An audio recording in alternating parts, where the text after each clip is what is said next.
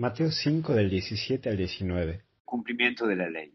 En primer lugar es ha venido.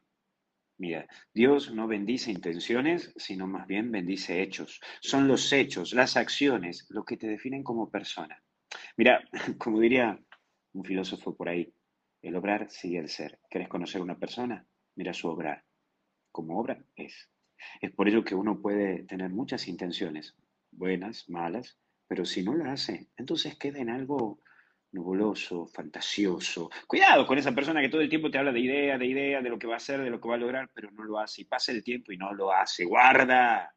Lo curioso es que podés vivir en fantasías y no en realidades. Y las realidades son el producto de hechos concretos. Te lo vuelvo a repetir, producto de hechos concretos que hiciste en tu vida y por tu vida. Amigo, amiga, no bastan las promesas vacías. Cumplir es hacer concreto lo pensado o mandado.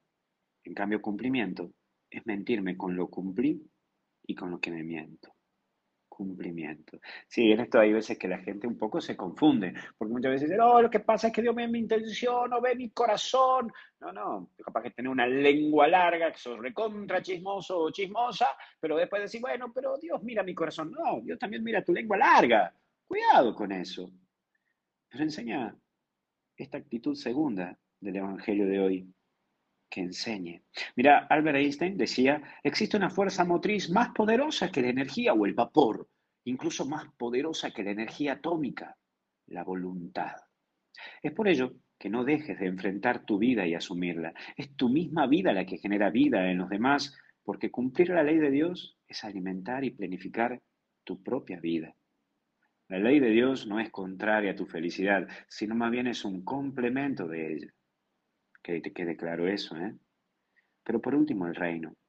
A esto apuntar a nuestra vida, llegar a ese reino de Dios que es el cielo. Nosotros vamos hacia el cielo y hasta el cielo no paramos, como bien lo decimos muchas veces, porque queremos lograr ese camino de felicidad eterna y entera.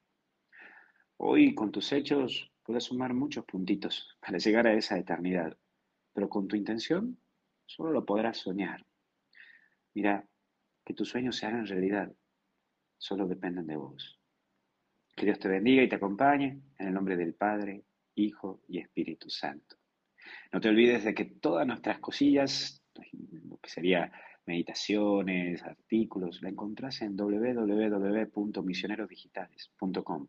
Como también puedes bajarte la aplicación a tu celular, la app de Misioneros Digitales, bájatelo y ahí tenés los cinco minutos con Dios, del Espíritu Santo, perdón, las meditaciones del día y noticias. Que Dios te bendiga. Cuídate.